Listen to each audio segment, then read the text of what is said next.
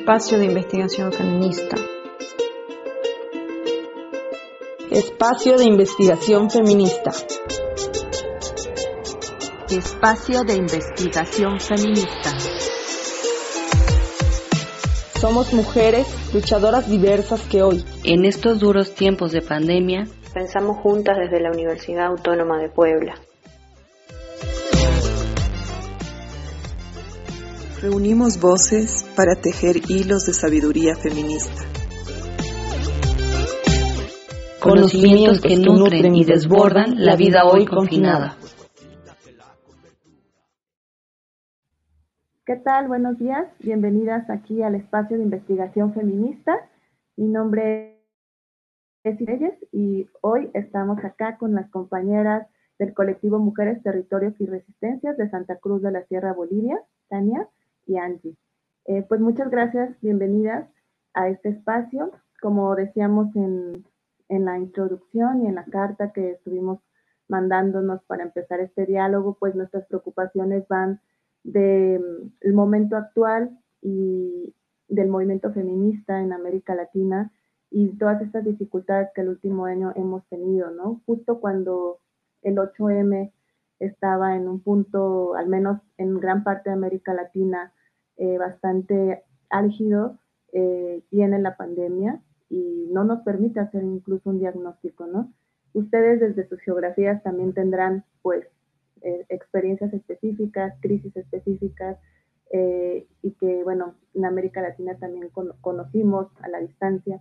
Y un poco la idea es que las presente y después hablemos de justamente este contexto local. Entonces, bueno, este colectivo es, como decíamos, acciona en Santa Cruz de la Sierra Bolivia, que es una de las regiones donde eh, hay más conservadores, más conservadora, y hay un crecimiento capitalista acelerado. Em, este colectivo enfoca su energía principalmente en visibilizar y establecer conexiones entre múltiples violencias en territorios agudizadas por el extractivismo. Como colectivo también han levantado procesos de autoformación feminista, comunicación alternativa sobre los despojos territoriales que ocurren en Bolivia en tierras bajas y proyectos editoriales para profundizar estas reflexiones. También han organizado encuentros, conversatorios, seminarios que vinculan y generan alianzas con resistencias locales contra el, contra el extractivismo de nuevo, sobre todo procesos sostenidos por mujeres para dar a conocer en distintas regiones las diversas vulneraciones y agudización de las condiciones que están generando. A la vez también forman parte de otra articulación llamada, que es más urbana, que se llama Feministas Autónomas y que también pues se organizan contra la violencia patriarcal en su localidad. Entonces, bienvenidas de nuevo. Eh, la primera pregunta que nos gustaría abordar es, como les decíamos, a casi un año del 8M y bueno, estos agitados tiempos de rebelión que se vivieron, eh, también nos falta un poco este diagnóstico. ¿Cómo es que, ya, ya llevamos casi un año de pandemia, cómo es que están evaluando estas posibilidades de, de lucha? No sé qué debates útiles conocen, si es que hay algunos debates útiles. No sé cómo lo han vivido desde su geografía. Em, bueno, primeramente, antes que nada, agradecer por el espacio, agradecer por la invitación y la convocatoria a tener esta conversa. Em, un balance general de lo que pasó en Bolivia es em, un poco complicado, diría yo. Vivimos un, momento muy complejo. Eh, yo, yo lo coloco en cuatro crisis que se sucedieron de manera eh, muy rápida en una cuestión de meses em, aquí en Bolivia.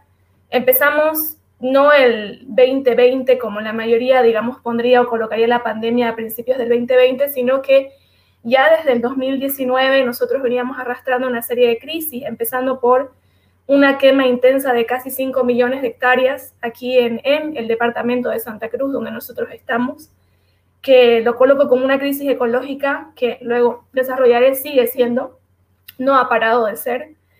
Em, ya esto se viene una crisis política en el país, en, un momento en el que teníamos elecciones generales y em, se da eh,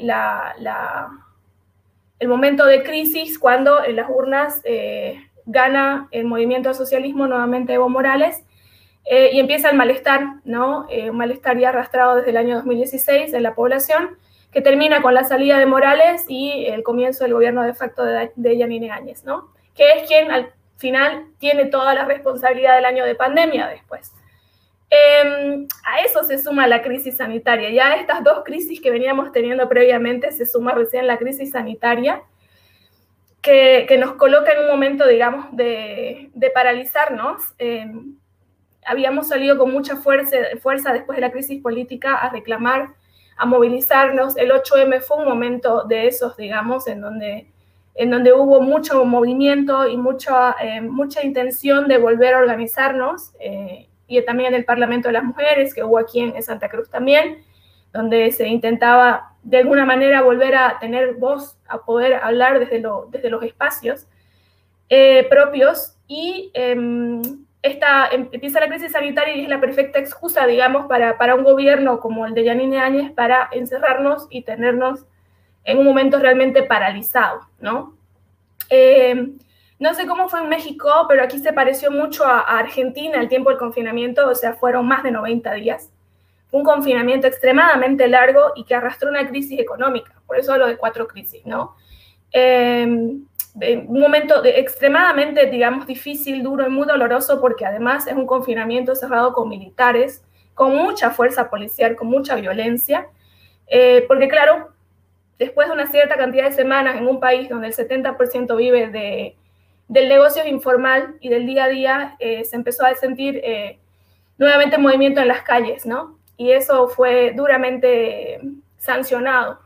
Entonces, esas cuatro crisis son las que nos ponen, digamos, en contexto de pandemia a nosotros. Y son cuatro crisis de las cuales tres se siguen arrastrando, porque la crisis ecológica, la crisis sanitaria y la económica siguen en este momento, ¿no?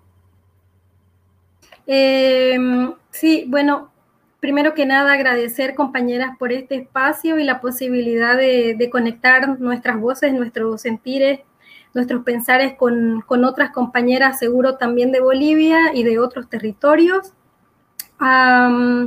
decir quizás primero que estamos sí por cumplir eh, un año de pandemia, pero que también casi siempre hemos estado atravesando pandemias, ¿no? Eh, y me parece importante dejar de ver la pandemia como el centro de todos los problemas, ¿no? Eh, y como, como el eje neural, cuando en realidad la pandemia se complementa o se complementó a otras problemáticas mucho más grandes, y, pero que también eh, puso al desnudo, podremos decir, el, sistema capitalista, el sistema etnocida, eh, el sistema patriarcal, en ese sentido eh, y un poco traer a la memoria el 8 de marzo del 2020 creo que, que es importante porque da la impresión de que fue eh, el día en el que nos encontramos masivamente, muchas, y en el que desde las calles resistimos eh, lo que viene diciendo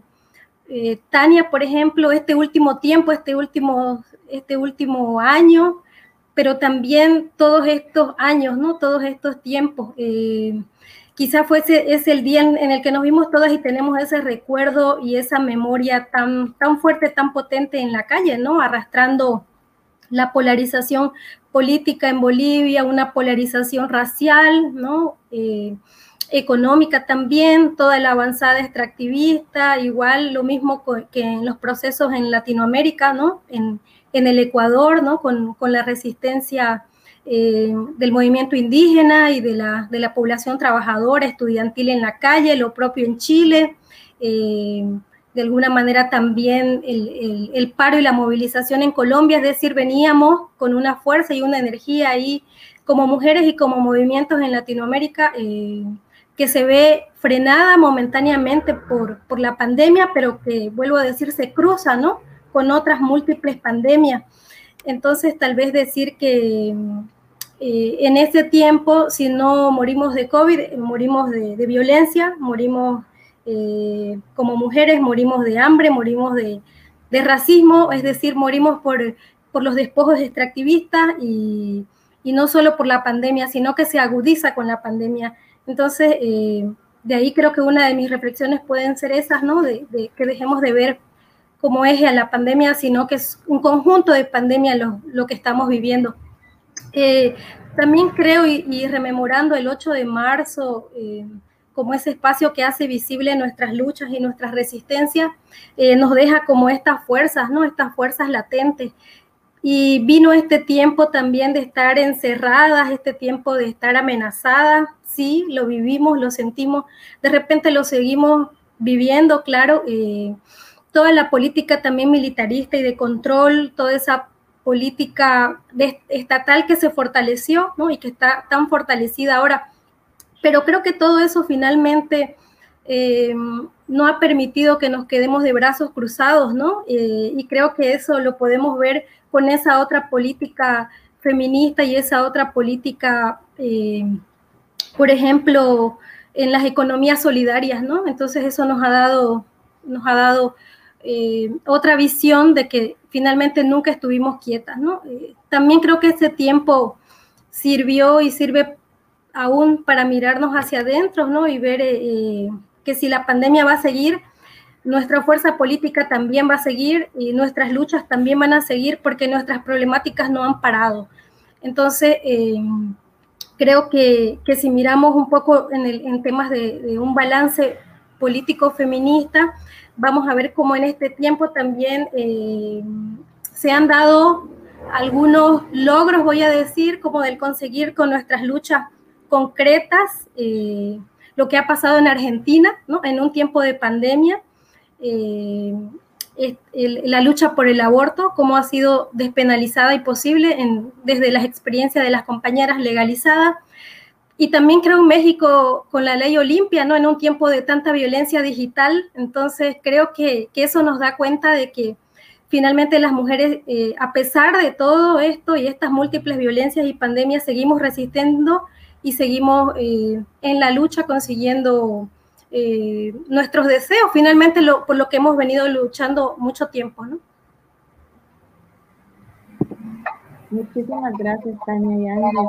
Y justamente en medio de todas estas dificultades y de estos buenos logros, eh, a pesar de la pandemia, ustedes como mujeres organizadas, como colectivo Mujeres Territorio Resistencias, dónde, van, dónde han estado enfocando su energía. Un poquito ya nos hablaste que pase adentro, pero dónde, dónde está, no sé qué actividades están impulsando, qué es lo que ustedes han estado reflexionando colectivamente y hacia dónde em, pues concentrar esta parte de la energía. Bueno, yo, creo que durante la pandemia, como dice Angie, nos sirvió para, para visibilizar cosas que ya veníamos, digamos, trabajando desde antes Em, y creo que lo que fue nuevo fue poner eso en plataforma online, ¿no? Ir al mundo de la virtualidad de una manera casi obligatoria, eh, pero que nos dio el espacio de poder hablar, por ejemplo, y visibilizar temas de trabajo reproductivo, eh, de trabajos esenciales. Eh, hicimos mucho eso durante, durante las primeras, digamos, cinco meses o cuatro meses de pandemia, de em, colocar un poco en el centro del discurso, sobre todo aquí en, en, Santa Cruz, Em, quiénes eran los que, las, las, las, las, que estaban organizadas y las que estaban eh, poniendo el cuerpo frente a la pandemia, ¿no?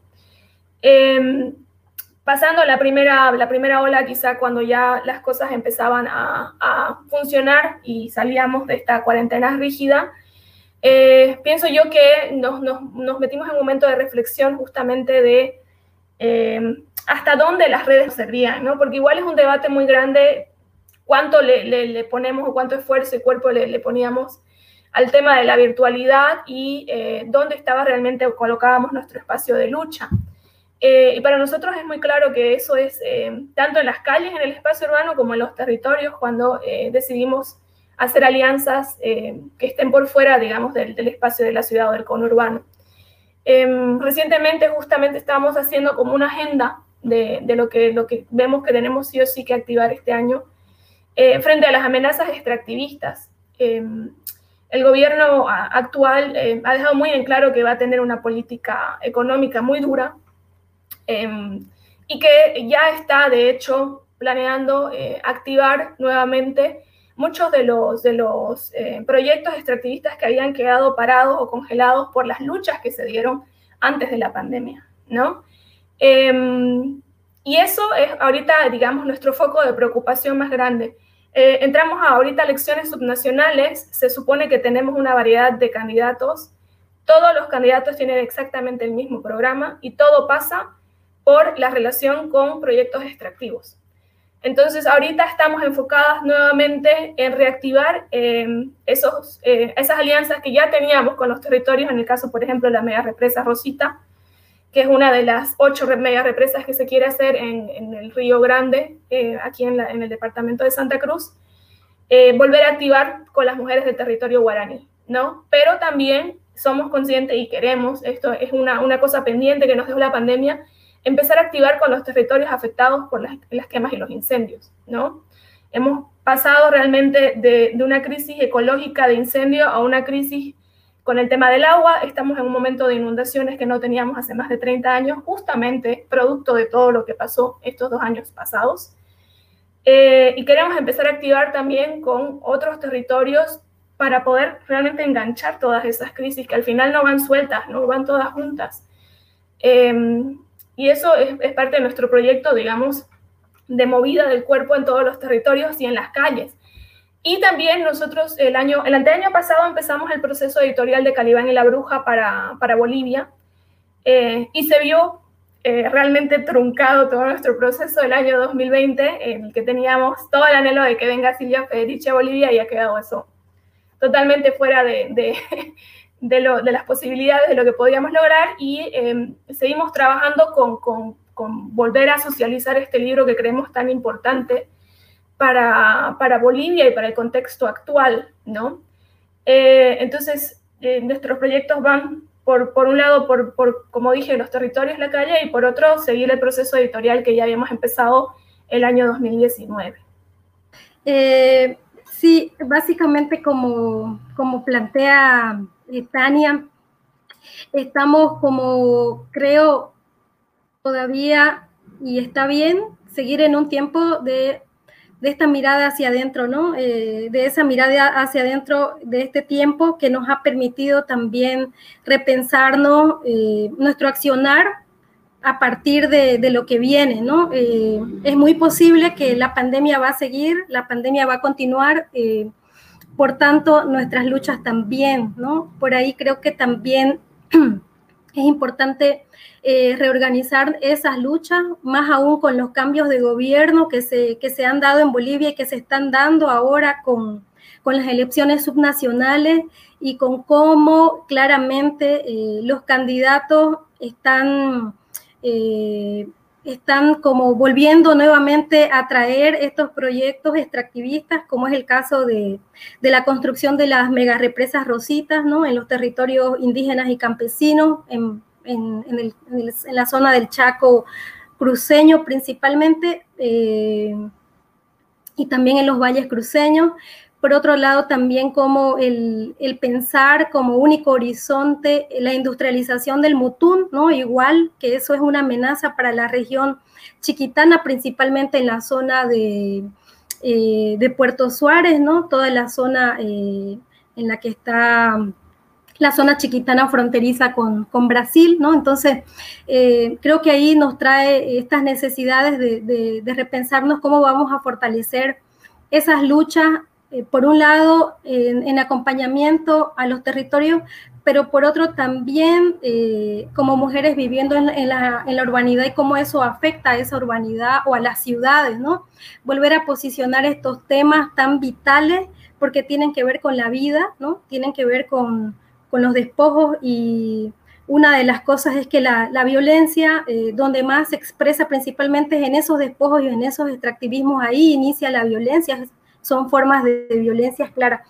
Creo que también, y algo de lo que ha dicho Vania, es, eh, perdón, Tania, eh, lo, de generar nuestros propios espacios de, autoformación, ¿no? De autoformación feminista sobre diversos temas, es lo que, lo que hemos venido haciendo y, y, a lo que ahora le estamos poniendo más cuerpo, ¿no?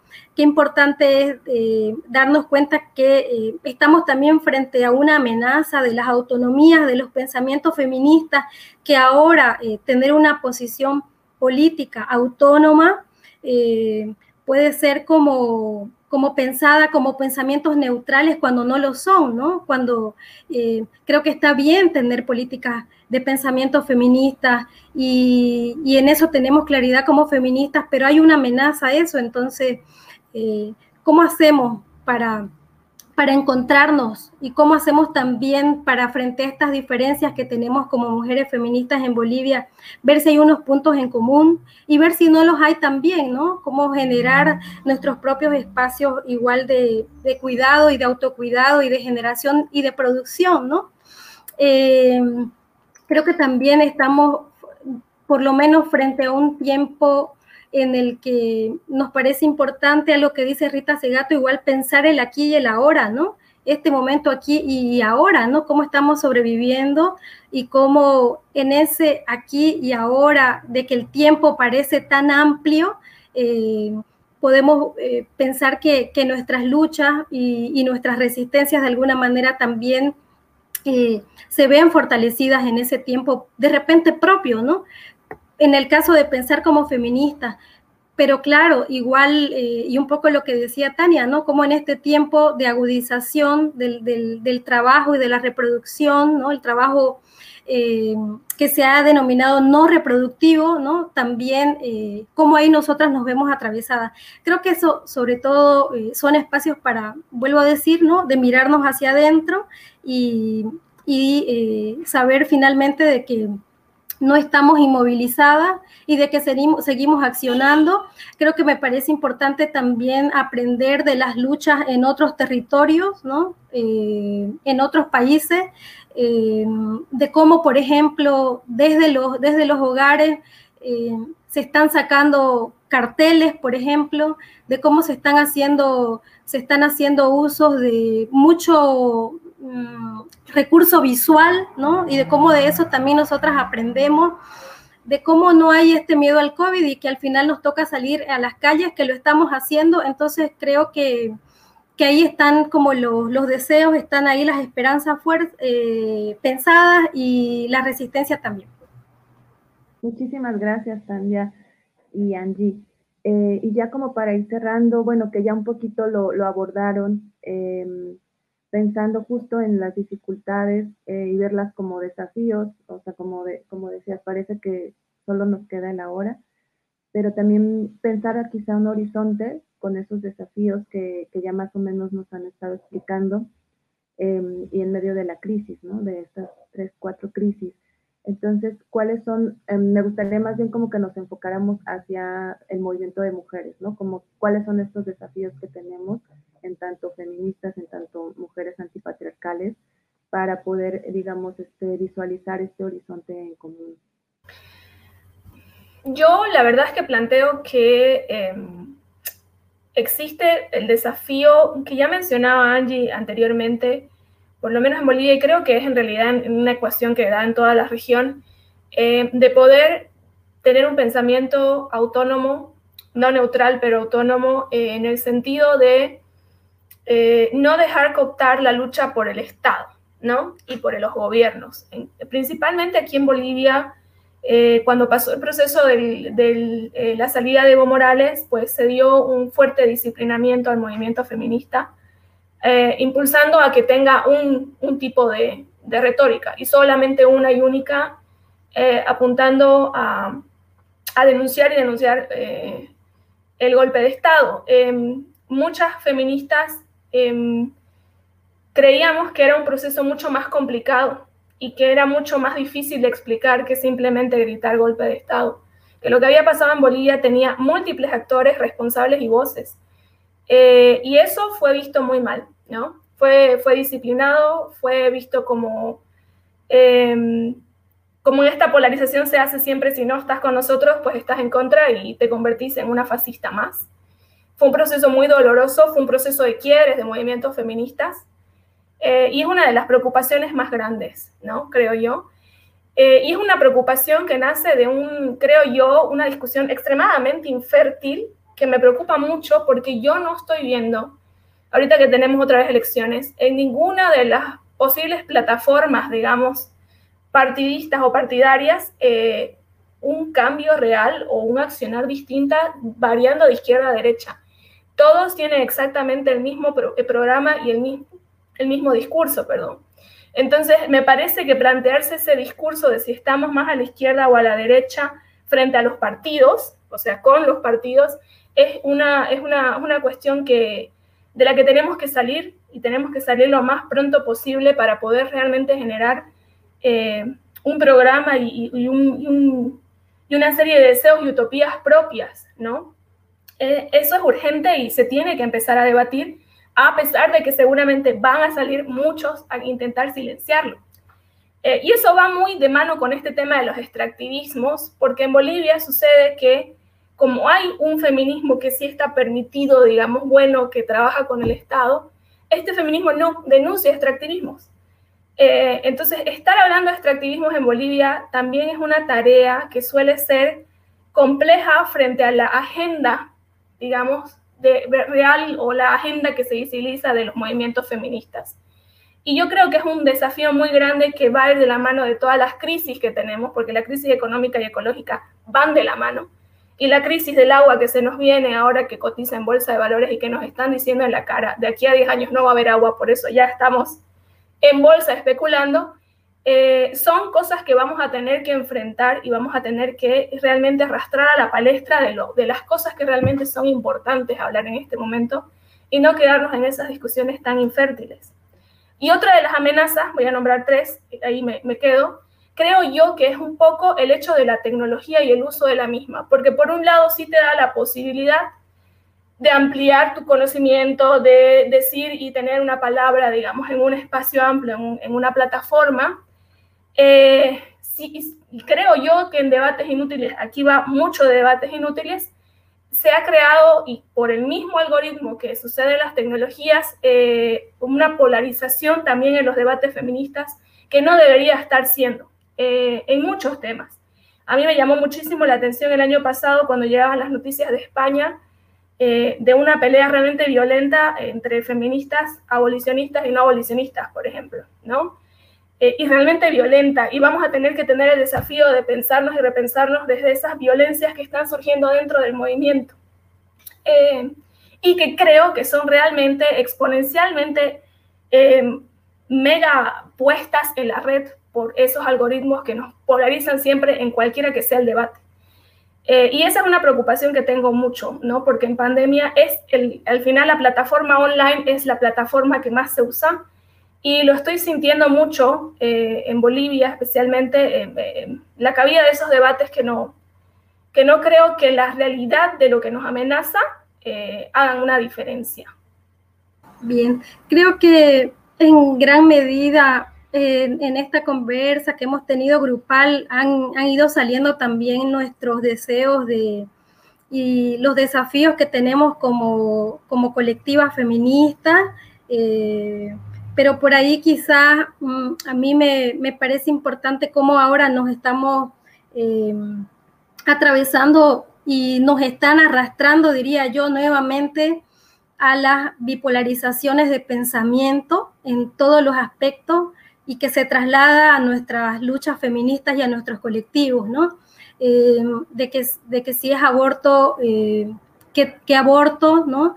De que si eh, vamos a, hablar de modificar la, la ley contra la violencia hacia la mujer, nuevamente hay unas bipolaridades, es decir, que para mí ahí está como poner también nuestro, nuestros desafíos de, de pensarnos, ¿no? Si finalmente pueden haber pueden haber estos comunes entre mujeres y hasta dónde, ¿no? Eh, pensar también, por ejemplo, cómo la, problemática del aborto y ahora en, temas específicamente de lo que nos atraviesa como mujeres, si puede dejar de, centrarse igual como solo feminista, ¿no? Eh, si cuando hablamos de aborto estamos hablando de, mujeres, entonces, eh, y de cómo esta visión de, y posicionamientos del aborto también son tan urbanos, ¿no? Eh, y si, si, si está, está importante, creo, darle una vuelta y darle un giro a ver cómo lo están pensando en otros territorios, ¿no? Y cómo creo que por ahí yo pensaría como, como estos desafíos, ¿no? Eh, frente también a algo que mencionaba Tania, que acá es tan importante, y es este, cómo están los feminismos estatales tan fortalecidos ahora y con todo el apoyo, eh, sí, hay que decirlo, hay un apoyo ahí eh, estatal, ¿no? Y, frente a los otros feminismos de repente que no. Entonces, ah, pareciera ahora que, que tener un posicionamiento a favor del gobierno te puede dar de repente, ¿no? Algunos réditos, mientras que cuando no lo haces, no, entonces te ves más vulnerable en ese sentido. Entonces, eh, creo que me parece importante pensarnos, ¿no? Sobre lo, sobre los feminismos estatales y sobre cómo ahí las mujeres finalmente cuál es el rol y cuál es el papel que, están, que están eh, viviendo, ¿no? que están atravesando. Eh, yo también creo que está el, desafío, que creo que todos los, desafíos que tenemos son tan constantes y, han sido tan parecidos en estos últimos tiempos. Eh, vuelvo a retomar cómo el tema de los incendios en Santa Cruz, en la región que vivimos, es latente, es permanente. Eh, ¿Qué hacemos frente a eso nosotras igual, no? Eh, entiendo de que no tenemos que hacernos cargo de todas las luchas, pero por lo menos pensar, ¿no? Eh, cómo vamos a accionar y qué, vamos a hacer frente a eso. Creo que también importante, algo que decía otra compañera en Bolivia, que dejemos de ver incluso la política de Estado como único horizonte. Creo que hay otros horizontes, otros deseos, otras luchas, que por lo menos nosotras lo venimos haciendo. Creo que está el desafío de fortalecer eso, esos otros espacios por fuera de ese círculo estatal y político del gobierno, ¿no? Y, creo que, que, la mirada y poner la fuerza afuera está igual. Y eh, vuelvo a decir, la, pandemia no es posible que no se va a ir, eh, pero hemos sobrevivido a pandemia y creo que que el desafío está como en seguir aprendiendo y seguir eh, mirando hacia lo que ya hicimos, los errores que cometimos y, cómo, qué, qué, qué, le sacamos a eso, eh, a eso aprendido, a eso vivido en este tiempo, ¿no? pues de, verdad que nos encanta, bueno, en lo personal, esta, esta forma de análisis tan fértil que tiene de poder enlazar todas estas violencias, de poder enlazar esta, esta crisis y contextualizar la lucha feminista, de verdad que nos ayuda un montón a otras geografías, pensar, aunque es una geografía específica, un territorio específico donde, desde donde ustedes hablan, creo que nos da un horizonte eh, muy importante, muy, muy fértil para poder también abordar eh, otros en otros momentos, ¿no? Quizá, bueno, acá en México que tenemos ya un progresismo tardío, parece que que también eh, va encaminado también a, a, acotar, a dividir, bueno, como ya lo está haciendo. Entonces, de verdad, su, análisis nos, es bien, bien importante, bien fértil. Muchísimas gracias, Tania. Muchísimas gracias, Angie. De verdad, em, me, me, han dejado con, con, muchas preguntas, ¿no? Y bueno, les agradecemos de nuevo que hayan sido eh, convocadas a este espacio, se hayan sentido convocadas y que pues hayan destinado este tiempo, esta energía y, todo su análisis y todo su, su cuerpo, su, su emoción, su, su, experiencia la hayan puesto en estos momentos.